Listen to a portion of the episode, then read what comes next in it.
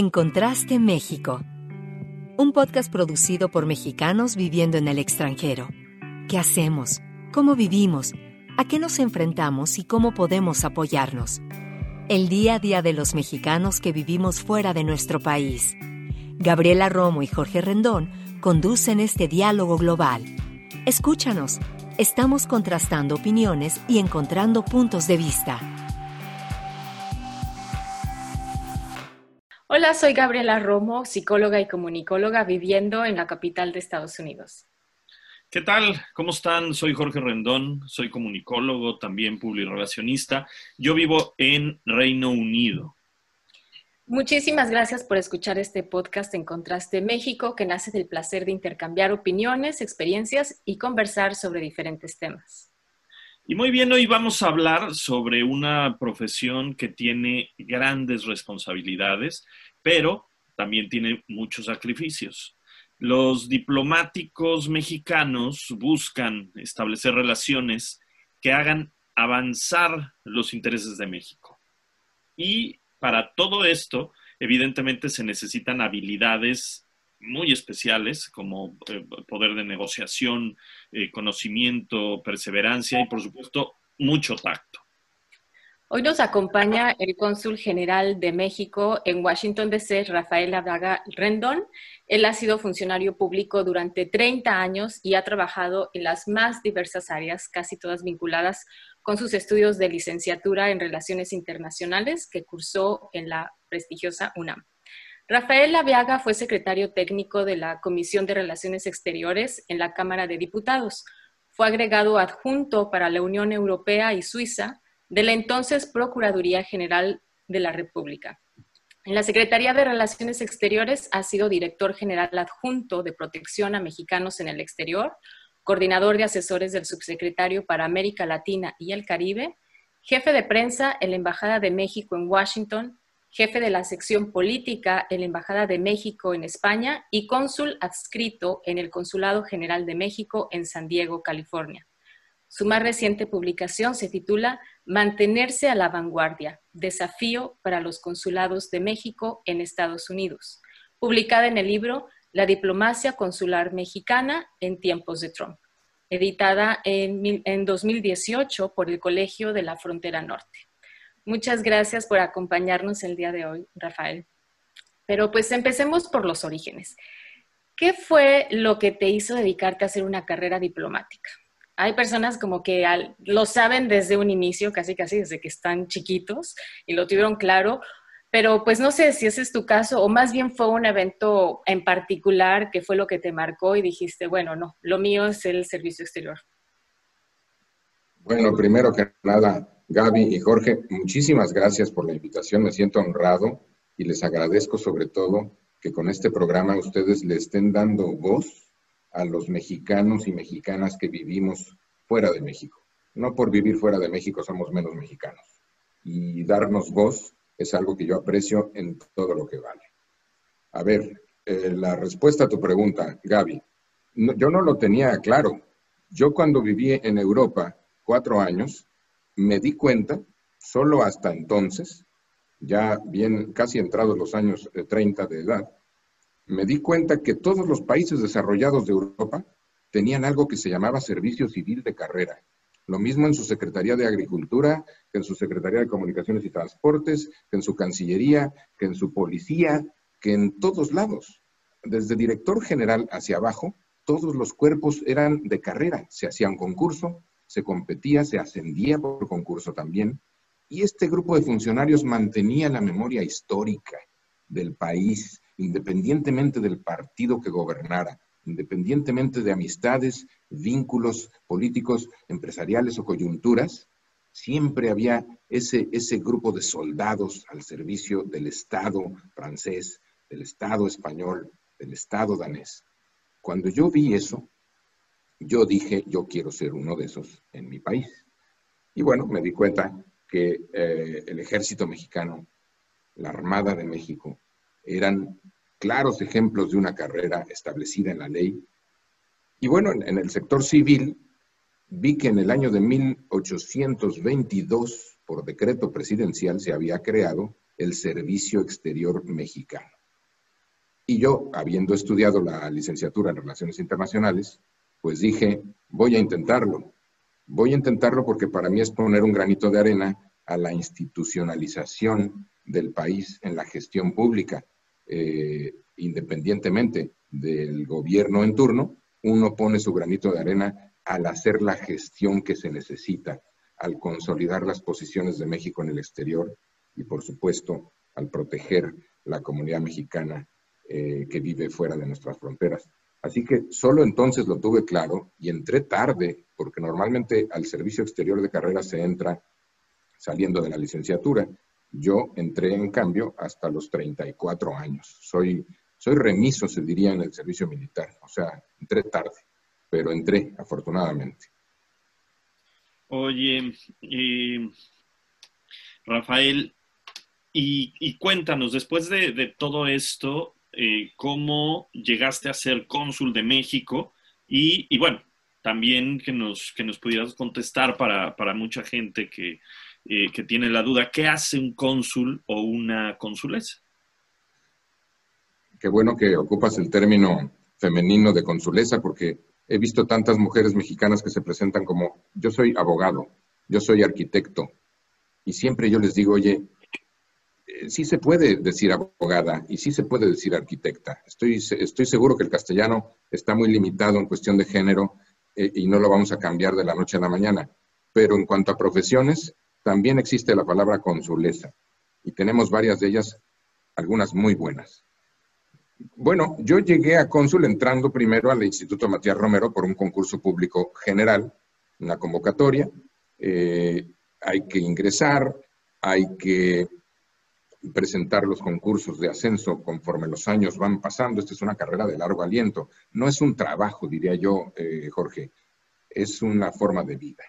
Eh, si, se me permite definirlo así. Eh, y bueno, pues hace tres años yo estaba, bueno, y luego, una vez que ingresas, para lo cual pues hay requisitos para ser diplomático, necesitas tener una licenciatura, no importa en qué, pero en un nivel de licenciatura, tienes que demostrar con exámenes el dominio del idioma inglés, eh, la traducción de un tercer idioma, más bien de un segundo idioma extranjero, y por supuesto hacer exámenes que acrediten tu dominio del español que luego mucha gente se queda atorada en esa prueba. ¿eh? Curiosamente, el ser, eh, digamos, el tener el español como lengua materna no necesariamente garantiza que lo manejas de manera eh, profesional a la hora de escribirlo. O, en fin, ¿no? Entonces, estas pruebas son, son duras, la verdad que sí hay que, ponerse, hay que ponerse a estudiar bastante. Y bueno, pasaron los años y siendo yo cónsul adscrito, es decir, el número dos en el Consulado de México en San Diego, pues se produjo una vacante aquí en Washington para la cual los jefes eh, de turno consideraron que yo cumplía el, perfil y es cuando me lo ofrecieron, yo acepté y hace tres años llegué acá. Yo ya tenía el rango de consejero, como lo tengo ahora, que era uno de los requisitos, digamos, para ocupar esta plaza, ser miembro de carrera, porque esta, esta oficina y ahí este, me permito corregir muy eh, respetuosamente el currículum que se leyó al principio. No soy cónsul general, soy jefe de la sección consular. Es decir, en, el cónsul en Washington está bajo el paraguas de la Embajada de México y es el jefe de la sección consular de la Embajada de México en Washington. Eh, nosotros abarcamos la ciudad de Washington, Maryland, Virginia y West Virginia. Eh, tres estados más la capital del, país. Eh, entonces, bueno, no sé si eso responde tu, tu pregunta, Jorge, de cómo llegué yo a ser cónsul de México aquí en Washington. Y eh, sí, sí, claro. Y, ahora, ¿qué es lo que hace un cónsul o una consulesa? ¿Cuáles son eh, sus, ah, funciones? ¿De qué se trata todo esto? Bueno, qué buena pregunta, porque a veces damos por sentado de que, ah, mira, pues el cónsul y pensamos que es el representante político, por ejemplo, en Washington, lo cual no es. Mi jefa es la embajadora de México en Washington y los embajadores y embajadoras son los representantes del gobierno ante la Casa Blanca en este caso. Eh, los cónsules nos dedicamos a dos cosas muy importantes. La expedición de documentos a la comunidad mexicana y la atención y asistencia a la comunidad mexicana. ¿Qué hacemos? Bueno, en cuestión de documentos, hacemos pasaportes, eh, tramitamos la credencial para votar desde el exterior, que es muy importante este tema. Eh, hacemos algo que se llama la matrícula consular, que es una identificación con fotografía y domicilio. A veces se necesitan identificaciones con domicilio y nuestros paisanos no siempre la tienen. En el consulado la pueden obtener. Hacemos registros de nacimiento. Tú aquí puedes venir por una copia certificada de tu acta de nacimiento si no la tuvieras a la mano y la necesitaras. Expedimos poderes notariales. Poderes notariales como si fuéramos notario público mexicano en territorio mexicano.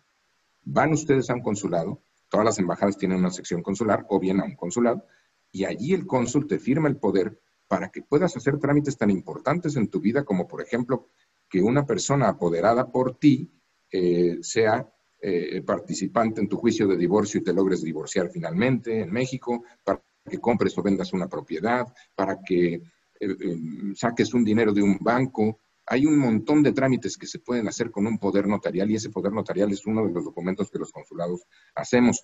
Tramitamos actas de matrimonio, casamos gente aquí. Tienen que ser mexicanas las dos personas que, eh, contraigan matrimonio, pero también expedimos actas de, matrimonio. Y bueno, en, un tono menos eh, eh, afortunado, pues expedimos también las actas de defunción. Cuando fallece un mexicano o una mexicana acá en el extranjero, expedimos el acta de defunción mexicana que es básica para hacer un montón de trámites, pues de cerrar cuentas bancarias, herencias, etcétera, eh, pues allá en México. Además de documentos, los consulados damos servicios comunitarios. Brevemente, asesoramos a la comunidad mexicana y la orientamos en todo aquello que necesite. Ahora con la pandemia, por ejemplo, pues tenemos una plataforma que se llama eh, ventanillaeducativa.org, y otra que se llama consulmexguas.org. En esas puedes acceder a libros de texto gratuitos mexicanos, puedes ver películas mexicanas, puedes eh, acceder a un montón de información para vincular a la comunidad que está en el extranjero con nuestro país y, por supuesto, aprovechando las magníficas páginas electrónicas que las áreas culturales de nuestro gobierno han echado a andar, la Secretaría de Educación Pública, etcétera. ¿Qué otra cosa hacemos? esto, puede tomar horas responderte lo que hace un consulado sin, afán de, presumir ni mucho menos, pero bueno, damos asesorías migratorias, eh, financieras, de cómo ahorrar, cómo manejar tu dinero. Los miércoles en esta sección consular tenemos siempre Facebook Live a las siete y media con expertos que nos ayudan. Canalizamos a los paisanos con abogados migratorios. Visitamos prisiones y centros de detención migratoria, porque de entre las personas más vulnerables que hay fuera de México, están las personas mexicanas privadas de su libertad, Jorge. Y esta es una labor importante porque no solamente es defender los derechos del interno o de la persona interna, sino también velar por el bienestar de sus familias que están afuera, ya sea que estén en México o que también estén en el extranjero. A veces se enfrentan retos muy complicados, pues cuando hay eh, hechos violentos, cuando son indocumentados o, en fin, ¿Qué otra cosa hacemos? Eh, trabajamos con otros consulados centroamericanos, por ejemplo, para entrevistarnos con autoridades. Somos el vínculo con, la autoridad migratoria, con la autoridad policíaca local, con el sheriff para la cuestión de las prisiones. Y desde luego promovemos todo lo que está en nuestras manos, el comercio con México, el turismo y la cultura mexicana. Visitamos, ayer visité una tortillería en el estado de Maryland, que tiene una máquina de esas que rechinan, igual que las que hay en México, donde te comías tu tortilla con sal que te daba ahí la dueña cuando eras niño. ¡Ah, qué maravilla! Idéntica, idéntica la tortillería, y lo vamos a sacar pronto en redes sociales, no solo para apoyar el negocio de mexicanos que están empleados ahí, que sufren los efectos de la pandemia, sino para promover, digamos, la marca México. La tortilla es, es desde luego nuestro alimento, ¿no? Entonces, también hacemos eso. Eh, no me extiendo más, pero es, digamos, un panorama general de lo que hace consulado. Pues eh, muy bien, además hay muchas cosas que no sabíamos.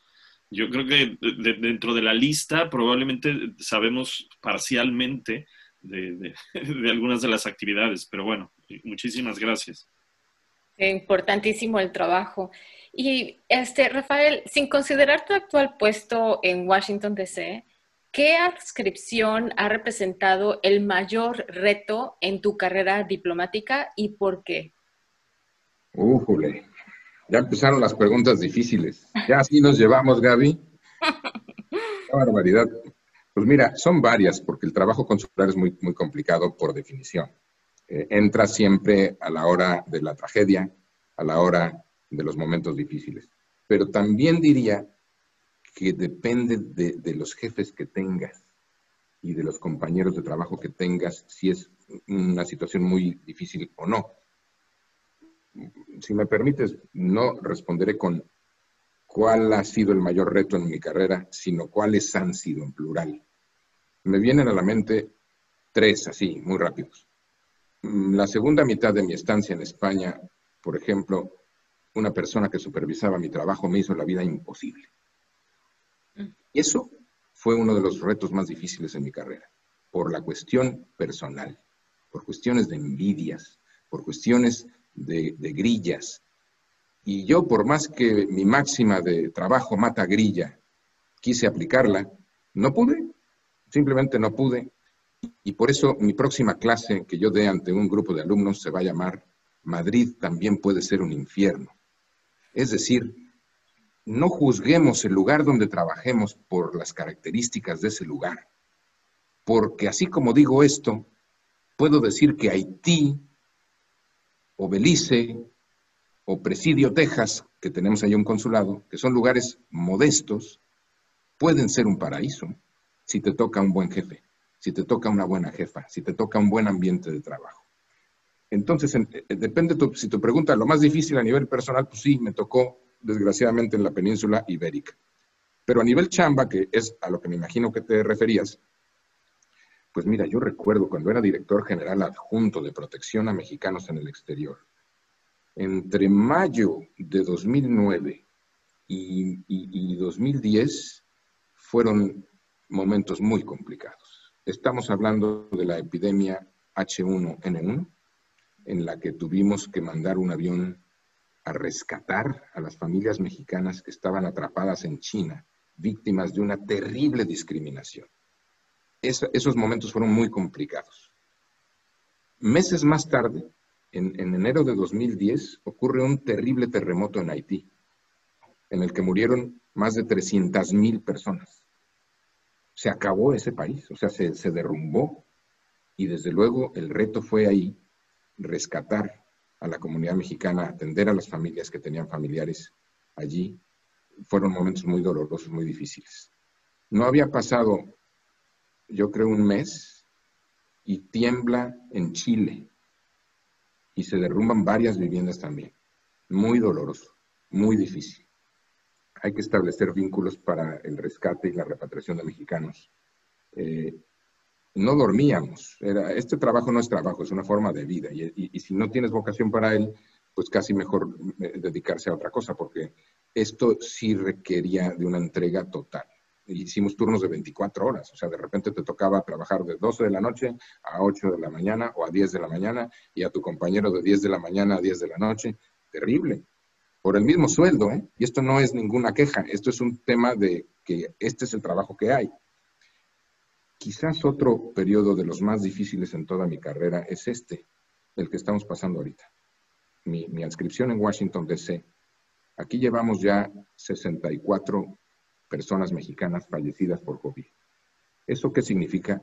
Significa 64 familias enlutadas, 64 familias que te llaman, si no todos los días porque son muy prudentes, pues con frecuencia preguntando si ya el cadáver de su ser querido fue cremado, si ya está el acta de defunción, si ya está el permiso internacional de traslado de cadáver que se necesita y que lo, expide la autoridad estatal de Virginia o de Maryland, y que esa expedición de esos permisos está antes tardaba tres días y ahora tarda tres semanas, porque esas oficinas están cerradas y los papeles necesarios para tramitarlos ahora se mandan por correo normal, ida y vuelta. Eso es muy doloroso, que no puedas cerrar tu ciclo de duelo y verlo en 64 familias. Yo esto no lo había pasado con, eh, eh, digamos, con, esta intensidad. Eh, obviamente, el, auxiliar con información y para eso establecimos una plataforma de ayuda llamada consulmexguas.org para que la gente tuviera dónde ir a comer en los bancos de comida, para que la gente supiera qué ayudas, independientemente de su estatus migratorio, te están ofreciendo, lo mismo en Richmond que en Annapolis o que en ciudades como Virginia Beach, en el sur de Virginia, donde hay muchos mexicanos trabajadores. Y algunos son indocumentados, y se sienten en clara desventaja. Eh, ese fue también un tema muy complicado y está siendo. Ahorita me, me, parece de, de, los retos más complicados porque ya pasamos de la parte en donde la gente se quedó sin comer y con la preocupación de comer. Eso afortunadamente ya está siendo atendido muy bien por las iglesias, por las ONGs que se están dedicando a eso. No digo yo por los consulados, nosotros facilitamos pero no hacemos eso. Eh, sin embargo, el gran problema ahorita es el de las rentas, por ejemplo. El casero te perdonó el no pagar a tiempo, pero no te condonó la renta. La deuda la tienes. Y si eres dueño de un pequeño restaurante, ayer, por ejemplo, en la, tortillería que fuimos a visitar, y bueno, pues el casero le dijo, no te, no te preocupes, págame dentro de seis meses, pero págame. Entonces, claro, para que se recupere ese negocio que perdió empleados, que perdió negocio, que perdió muchos, pues pueden pasar cinco o siete años, si es que sobrevive el negocio. Entonces, nosotros tenemos la obligación de orientar al mexicano en todo lo que se le ofrezca. Claro, sacarle un pasaporte, pagamos la repatriación si su deseo es regresar a México y no tiene dinero, o si se quedaron sin casa. Hay recursos económicos para eso, eh, limitados, pero hay y, tratamos de ayudar y canalizarlos a las organizaciones y a las personas que sí tienen ese recurso. Por citar un ejemplo, de las, de las 64 personas fallecidas, 50 y pico son eh, hombres. Eso quiere decir que tenemos más de 50 viudas mexicanas y de ellas alrededor de 15 son personas que no trabajaban fuera de su casa antes de esta tragedia y que su marido falleció y era el único medio de ingreso para esa casa y que son madres de dos o más niños y que son indocumentados. Esas familias, nosotros lo que hicimos fue construir un puente entre la sociedad mexicana que, con ingresos fijos, empleados de bancos, empleados de empresas, empleados incluso de gobierno, para decirles, oye, hay estas familias en, en extrema situación, en gran necesidad, ¿les quieres echar la mano un mes? Un mes no más y pues hemos visto una reacción muy generosa de los mexicanos que sí pueden hacerlo. Y esas 15 familias afortunadamente están saliendo adelante gracias a la generosidad de los mexicanos. Entonces, la labor es tender puentes. No estamos nada más para expedir pasaportes. Eh, y, esa, esa, pregunta tan compleja que me hiciste, Gaby, pues me ha hecho reflexionar sobre todos estos temas, pero sí, sin duda, este momento que estamos viviendo para la red consular de México en el mundo es uno de los más complicados, sin duda. Así es. Eh, Rafael, eh, sin duda, eh, muchísimos, muchísimos retos y, muchísimas dificultades que de pronto se enfrentan dependiendo de, las circunstancias, del momento que se vive. En fin, ahora, a mí me gustaría preguntarte, cuando hablamos de la vida del diplomático, y, te voy a decir, yo tengo muchos amigos diplomáticos y me ha tocado eh, convivir con ellos, estar en, de pronto en, las embajadas.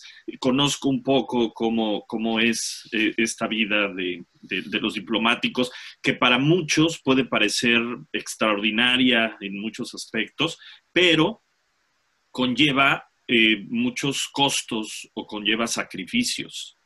Eh, ¿Qué nos puedes decir? ¿Cuáles serían, eh, desde tu eh, perspectiva, tu experiencia, estos costos? y, además, ¿cómo se compensan o cómo se maneja todo esto? Porque, bueno, evidentemente mucha gente no sabe, pero tienen que estar viajando, se tienen que estar moviendo, en fin, entre muchas otras cosas. Caray, Jorge, tú también preguntas complejas. Con mucho gusto le entramos. ¿Cómo se ve que están formados en escuelas de comunicación eh, rigurosas. Sí, voy a hablar de costos porque me lo estás preguntando, pero antes quiero decir que cualquier costo del que yo hable está sobradamente compensado con el honor de representar a México en el exterior eh, y de atender a la comunidad mexicana en el exterior. Costos. Pues mira, el primero es costo monetario. Te trasladan de una ciudad a otra o de un país a otro. Obviamente, el costo está presupuestado y no puedes excederte de ciertos metros cúbicos en tu homenaje de casa. El resto lo pagas tú. Y uno que va acumulando cachivaches, como buen mexicano, pues no se quiere deshacer de todo. Dicen los psicólogos y las tanatólogas inclusive, que una mudanza es considerada una pérdida, psicológicamente hablando, y que hay personas que les afecta mucho eso. Ese es un costo muy fuerte, el, tenerte, el tener que dejar lo tuyo, tu rincón, tus cosas. Eh, hay personas en México tal vez que piensan que, bueno, ganamos en dólares, vivimos muy bien. Eh, y yo no digo que vivamos mal, porque los sueldos que se pagan son decorosos, y agradezco mucho a esta administración eh, que, por ejemplo, haya considerado un modesto aumento en el sueldo de los empleados locales de embajadas y consulados, que son los que menos ganan. Eso para mí es invaluable, porque tienes que estar con lo mínimo necesario. Pero claro, cuando llegas a una ciudad en donde un departamento de una recámara de 45 metros cuadrados te cuesta 2.500 dólares al mes, pues es muy complicado. Ya no hay sueldo que alcance con eso. Entonces, pues de repente la gente se pone a vivir como si fuera estudiante, compartiendo vivienda, etcétera. Los costos que tú hablas, bueno, si uno, el primero son los costos económicos. Los viajes a México para ir a ver a tu familia, o para ir a la boda, o al velorio, o a los momentos importantes de tus amigos cercanos, pues esos costos obviamente los tienes que pagar tú. Y si resulta que trabajas en Malasia, pues es un viaje de 30 horas a México y de 4, 5, 6 mil dólares de costo. No sé cuánto cuesta actualmente un boleto de, Kuala Lumpur a la Ciudad de México, pero, pero barato no es. E, eso, y, si estás casado, pues entonces ya multiplícalo por dos, porque la, la, pareja quiere ir también a ver a sus familiares, ¿no? Y si tienes hijos, pues multiplícalo por tres, si tienes uno, y si tienes otro, pues multiplícalo por cuatro, y si tienes tres hijos, pues multiplícalo por cinco. Es decir, costos en lana los hay. Es una profesión cara. Segundo, bueno, ya no hablemos de, colegiaturas o de ir a un restaurante en donde el platillo más barato es de 30 dólares, tal vez, oiga, pues ¿a qué restaurantes va usted? No, pues es que hay, si vas a Tokio o si vas a Nueva York o a San Francisco, pues un changarrito es muy caro. Un sándwich te puede costar 30 dólares. Es muy caro en algunas capitales. Ahora, el costo más alto, sin duda, es estar lejos de los tuyos y de lo tuyo. Ese sí, es, ese sí te pega durísimo. Y hay gente que no está para esto, que no tiene esa capacidad de aguante. Dicen algunos especialistas, tú eres psicóloga, eh, Gaby, resiliencia, es un, es un término que yo hasta hace unos pocos años nunca había oído, pero pues ahora creo que si no lo sabes, eh, eres hasta mal visto. La resiliencia.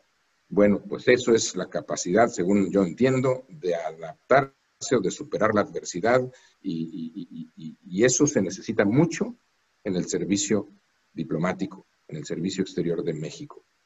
Eh, tienes que saber el idioma, no, no nada más es una cuestión lingüística, es una cuestión cultural. Y si tú no agarras la cuestión de la cultura bien, te tienes que ir porque no sirves para el país, no le estás sirviendo a México de manera eficaz. Si, a ti te parece un horror comer la comida de cierto país o comunicarte con la gente de ese cierto país, pues no, no está siendo un puente eficaz que es para lo que se nos paga. Tienes que conocer a fondo esa cultura, esa gente, ese sistema de gobierno, pero cuando tienes que estar en los 15 años de la hija única de tu mejor amigo y no puedes, ese es un costo altísimo. A mí me pasó, yo cuando se enferma mi madre, me habla mi hermano y yo ya no la alcancé a ver viva, por ejemplo. Entonces es un costo que no puedo describir con palabras. Entonces, no es victimizarnos, eh, ojo, porque todos los oficios y profesiones tienen costos. Si yo te digo, a ver, Jorge, ¿cuáles son los costos de ser comunicador en, en el Reino Unido de la Gran Bretaña e Irlanda del Norte? Bueno, pues algún costo tendrá. Y si le preguntas a un taxista, también te va a decir, yo siempre que hago las encuestas con las personas, quieren que sus hijos se dediquen a todo menos a lo que se dedican ellos. En gran medida porque uno es el que conoce esos costos de lo que uno hace y dice, no, yo no quiero eso para mi hijo, mejor otra cosa. Bueno, pues sí, pues es que todo tiene costos. Tú me preguntas cuáles son los costos de ser diplomático. El más alto de todos es estar lejos de tus seres queridos, no importa que haya Zoom ni, WhatsApp. E, ese sería y, quizás otro más que tiene que ver también con la familia, es el desarraigo de los hijos. Tú sabes lo que a mí me duele que mi hijo de 17 años no tenga claro lo que es el huitlacoche. Puede sonar algo cómico. ¿eh? O, dos, puede decir, la culpa la tiene el papá porque no se lo inculcó. Bueno, yo trabajo 12 horas al día, estoy fuera de mi casa 12 horas, y cuando llego no hago más que mandar mensajes y seguir trabajando. Y claro, sí, le doy espacio de tiempo a la educación de mis hijos, pero tal vez no me ha dado para inculcarle lo que es una quesadilla de huitlacoche para los chilangos. Y eso no me gusta, porque no he sido capaz de mexicanizarlo lo suficiente. A veces batalla con el, el manejo del idioma español. Ese es un costo, porque tu hijo puede volverse una pátrida o sea que para él México no signifique lo mismo que significa para ti. Y eso duele un montón, ¿eh? porque, porque es tu hijo, ¿sabes? Y entonces veo, yo el otro día me mandaron un video de una boda de un hijo de un amigo mío, y la boda fue en algún lugar de Europa, se casó con extranjero, ya medio balbucea el español porque se la pasa hablando en otro idioma. Bueno, a, a ese mexicano o a esa mexicana ya medio la perdimos, ¿me explico? Y por eso el ejercicio de unir a los mexicanos que estamos en el extranjero, de hablar con nuestras moletillas, de hablar con nuestro acento, es un ejercicio que yo les agradezco a Gaby y a Jorge inmensamente, porque si no hacemos patria de esta manera, ¿cómo construimos nuestra comunidad? ¿Cómo mantenemos el cordón umbilical con nuestro país? Y uno de los costos más fuertes es ver que tus propios hijos se alejan del país que, a ti te vio nacer, que, que quizás los vio nacer a ellos, y que no has sido capaz de inculcárselos todo lo que se pueda. Cada familia es un mundo y cada familia es distinta, pero yo respondo así a tu pregunta sobre los costos. Ay, Rafael, totalmente relacionada con eso y no estoy en el servicio exterior mexicano, pero viví, como mexicana viviendo en el extranjero, definitivamente son de los sacrificios que uno hace y que eh, definitivamente lo ve uno reflejado en, la familia, ¿no? Como dices, aparte en lo que más quiere uno, en los hijos, y es definitivamente algo difícil y no deja de ser un reto constante, ¿no? Este, pero ahora, pero hay gente que sí, este, aún así, sabiendo esos costos, esos sacrificios, aún así está considerando este, ingresar o ser parte del Servicio Exterior Mexicano. Y mi pregunta sería aquí de, bueno, en tu experiencia, ¿cuál es el consejo que tú le darías a, quienes nos escuchan? Bueno, los diplomáticos al día de hoy que somos, que existimos diplomáticos mexicanos, somos 1120 en total, en todo el mundo, en México y en el mundo. Es una cantidad baja. Yo espero que la responsabilidad del Estado mexicano y la actividad que tiene México en el extranjero haga que este número se amplíe. Siempre, desde luego, hay jubilaciones, fallecimientos, y se abren plazas, o se abrirán plazas, ¿no? Y la Secretaría de Relaciones Exteriores, cada vez que hay plazas disponibles, pues publica una convocatoria a un concurso público general de ingreso al Servicio Exterior Mexicano. Yo, pues, por supuesto que celebro muchísimo que alguien quiera dedicarle su vida a México y a representar a México en el exterior y ayudarle a los mexicanos en el exterior.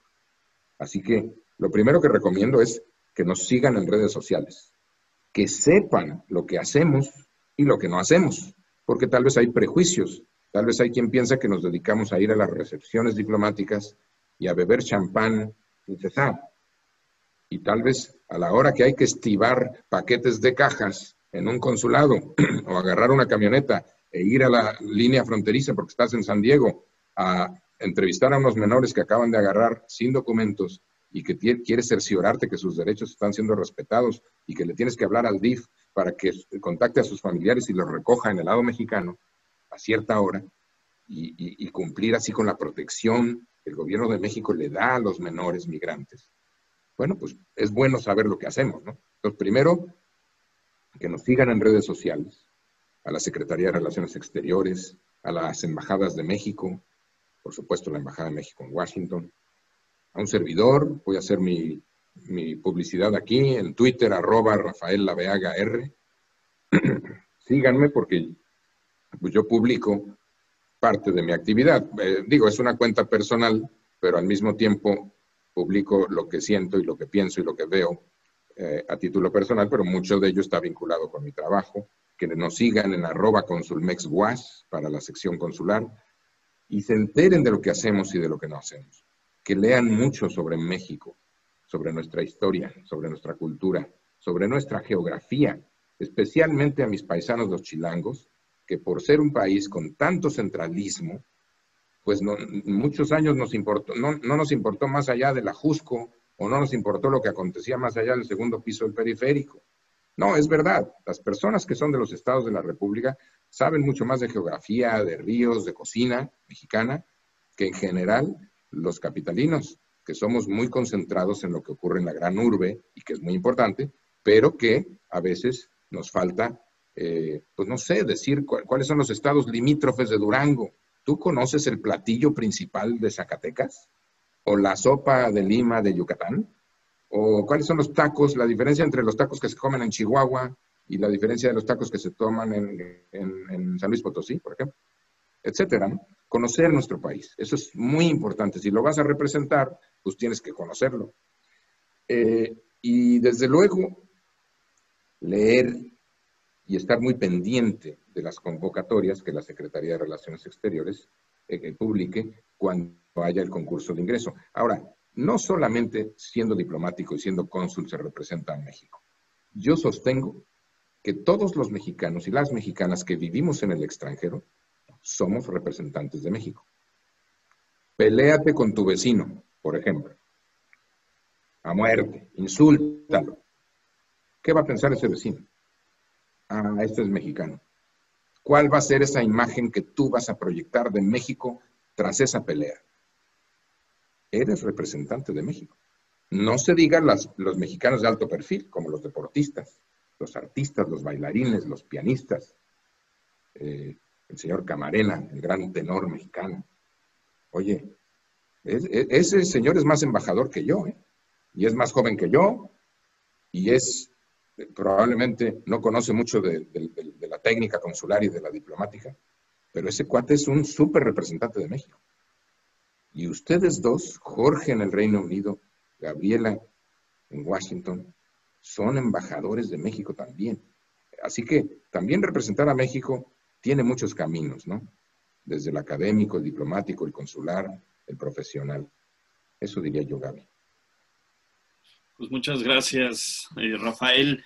Y, para ir cerrando eh, eh, ya esta, esta charla, esta conversación, eh, cuéntanos, ya es un poco a, título eh, eh, personal, ahí rascando un poco, que bueno, ya te hemos preguntado cosas personales, por supuesto, pero si no hubieras hecho la carrera diplomática, ¿a qué te hubieras dedicado?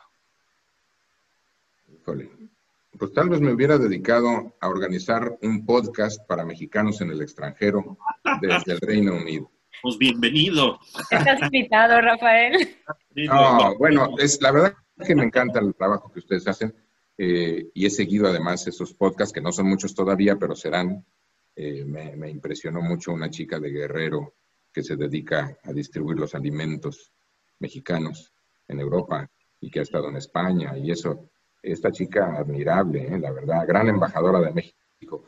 Mira, yo siempre quise ser profesor eh, Jorge, para contestar a tu pregunta directamente. A mí me encantaría todavía, he sido, he sido de asignatura por un semestre, pues en la UNAM eh, y en el ITAM también una vez, este, pero no, no, he, no he concretado ese sueño. Desgraciadamente, también debo decir que es una profesión eh, que, es muy difícil de ejercer eh, porque no, no, están bien los tabuladores salariales de nuestros maestros, a todos los niveles. ¿eh? Entonces, tampoco es que fuera muy atractiva cuando yo opté por una carrera, pero nunca es tarde para devolverle a México lo que te ha dado y para formar nuevas generaciones. Hagámoslo con estos programas, hagámoslo con lo que sepamos, pero sí hay niños de primaria, de secundaria, de prepa, de universidad que necesitan que, los que somos más viejos les digamos cómo fue el camino para nosotros, para que ellos no se pierdan en su propio camino, ahora que tienen tantos estímulos para perderse, ¿no? Eh, y, siempre me ha gustado la docencia a, todos los niveles, especialmente preparatoria eh, y universidad. Me encantaría ser profesor. De no haber sido diplomático, creo que esa es la profesión que hubiera elegido Jorge. Y lo haces muy bien, además. Oh, muy bien. Y de verdad que estás invitado, ¿eh, Rafael, otras veces más, y si quieres en la producción, en lo que quieras, ¿eh? y con otros contenidos también.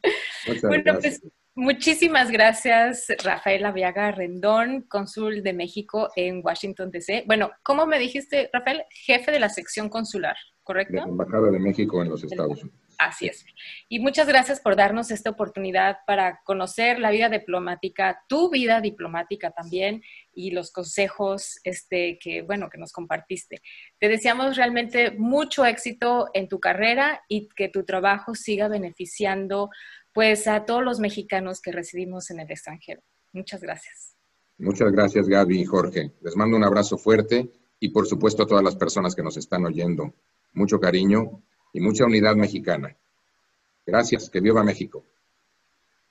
Pues muchas gracias por que viva, claro. Muchas gracias por escucharnos. Somos Gabriela Romo y Jorge Rendón Riva, quienes realizamos en Contraste México con la ayuda de Mel Ortega en la producción de este programa. Está Javier Cortés, como siempre, desde México, como asistente de producción.